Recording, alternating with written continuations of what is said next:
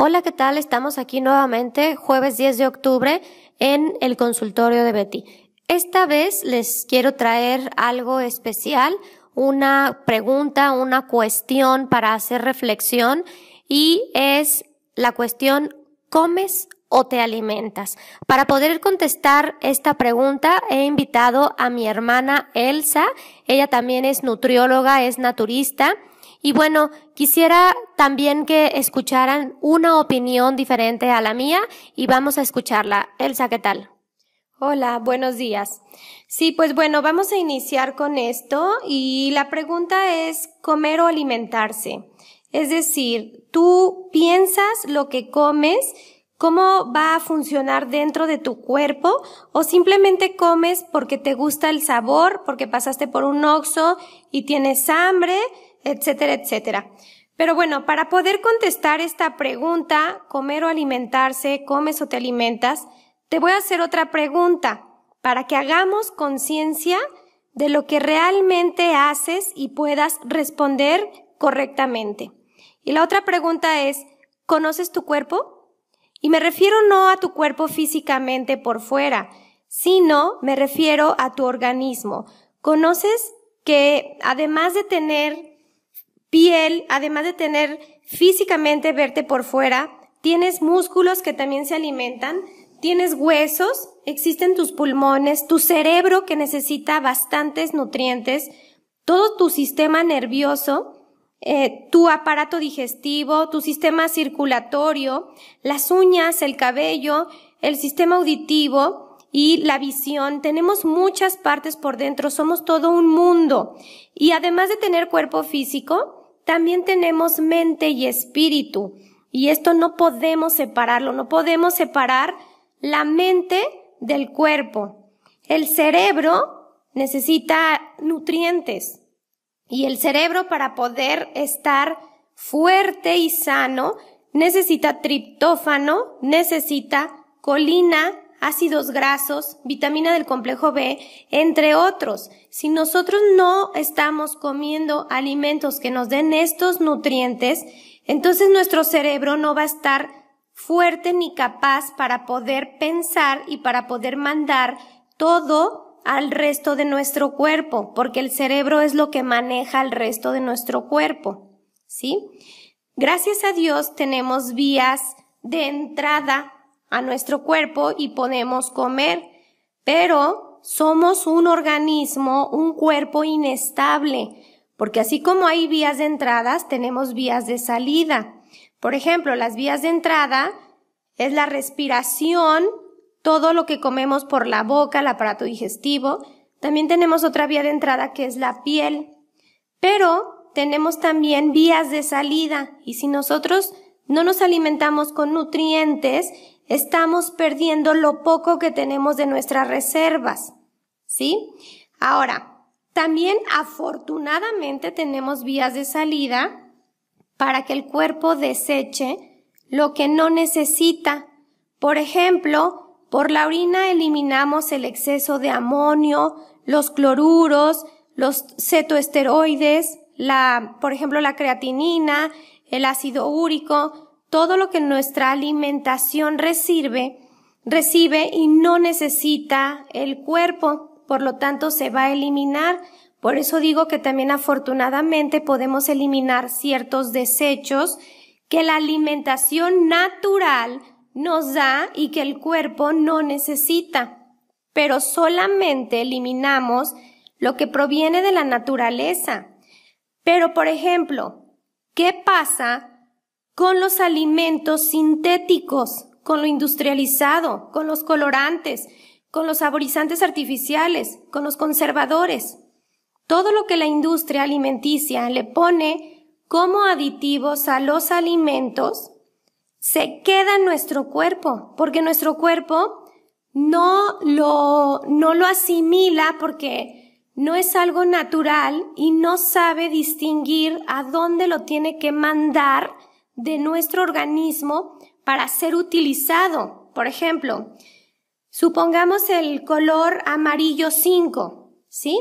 O el color este rojo 40 o algún conservador no está diseñado por la naturaleza y nuestro organismo no lo va a poder utilizar, es decir, no va a decir, ah, lo necesito para los pulmones o ah, lo necesito para los huesos. No. Entonces no lo reconoce. ¿Y qué pasa? Poco a poco el organismo se va saturando de esto y lo va a mandar a un lugar que es como la, es como decir una bodega de almacén, se llama tejido adiposo. Entonces el citoplasma de la célula del tejido adiposo va acumulando estos aditivos artificiales y llega el momento en que la persona, aunque se esté cuidando de no comer exceso de grasas, de no comer azúcares, pero si come alimentos industrializados, llega el momento en que esa persona se estanca y ya no puede bajar de peso aunque esté haciendo dietas muy, muy escasas en calorías, porque se está a, este, intoxicando y el cuerpo tiene un mecanismo de defensa y lo va a guardar en esta bodega llamado tejido adiposo. Ahora, podemos nosotros engordar con calorías o sin calorías, porque estamos comiendo sin calorías, pero con muchas cosas químicas también el tejido adiposo así crece, ¿sí? ¿Y qué pasa si el tejido adiposo crece? Pues la célula se va llenando de grasa, se va haciendo más amplia y llega el momento en que se rompe y una sola célula se divide en cuatro. Entonces ya no tenemos una célula, ya tenemos tres más.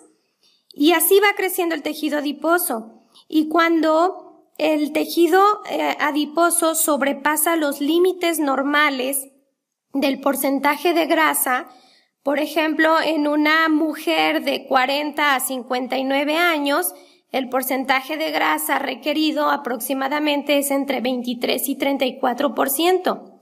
Si se pasa del 34% y todavía más, supongamos una persona ya obesa, que ya tenga 40, 42% de grasa, el tejido adiposo ya no va a funcionar eh, cómo normalmente debería de funcionar.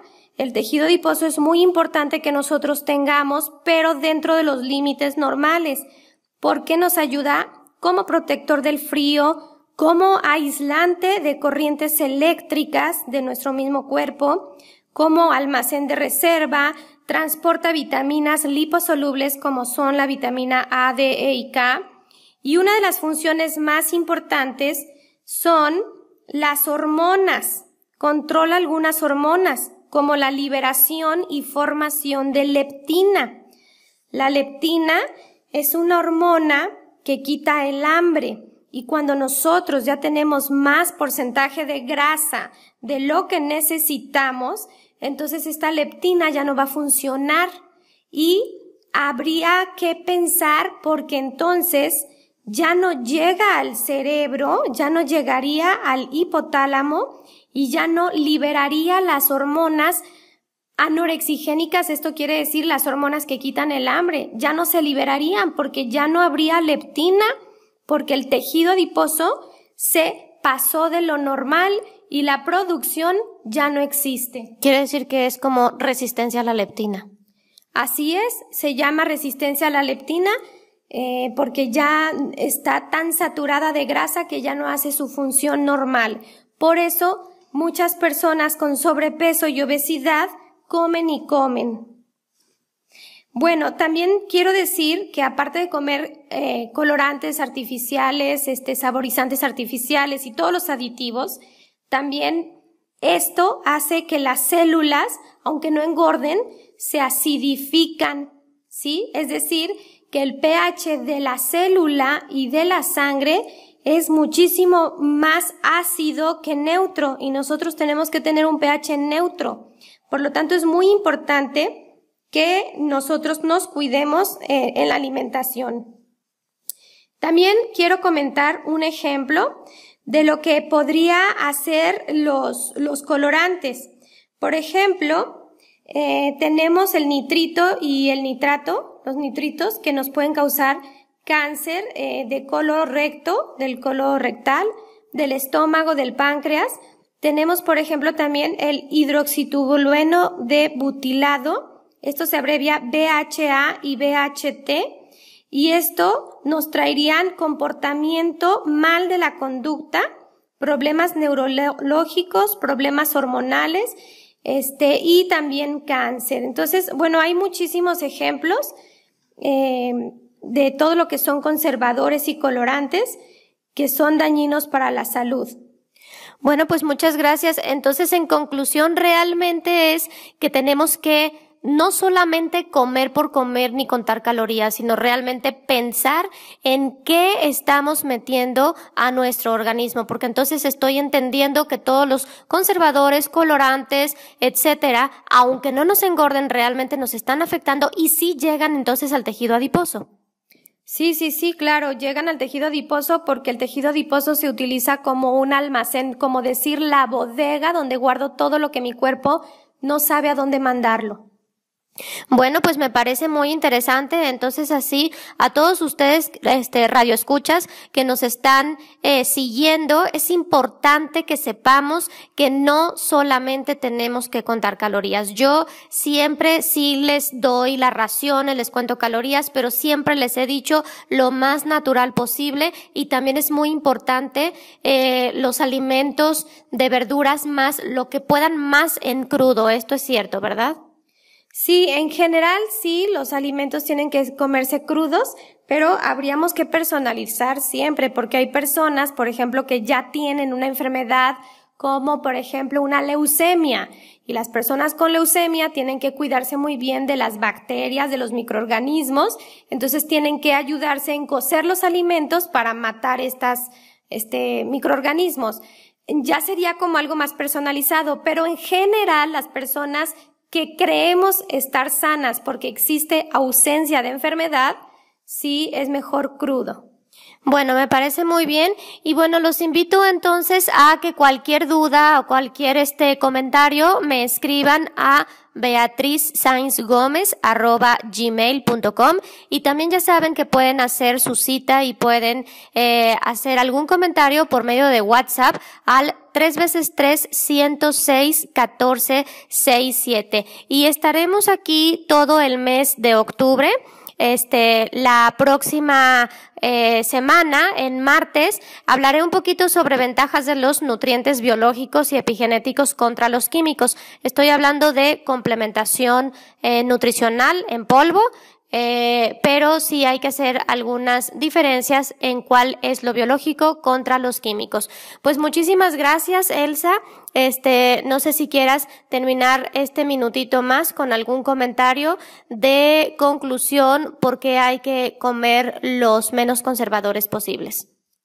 Sí, eh, bueno, muchas gracias a ustedes por invitarme y lo único que sí les digo es que traten de comer lo más sano. Hay una regla que se llama 80-20. 80% de la alimentación del día al día es sana, de lo más natural que se pueda. Y el otro 20% de lo que yo haga podría ser un poquito industrializado, pero como ya también este, nosotros utilizamos cosas industrializadas como la pasta del dientes, el champú, el jabón, etcétera, pues el 80% de la, de lo sano tenemos que hacerlo en la dieta, en la alimentación. Bueno, pues entonces estamos comprendiendo por qué a veces nos estancamos en la dieta. Así es que, por favor, eviten todo lo químico. Muchísimas gracias, que estén muy bien, un saludo y nos escuchamos la próxima semana. Hasta luego.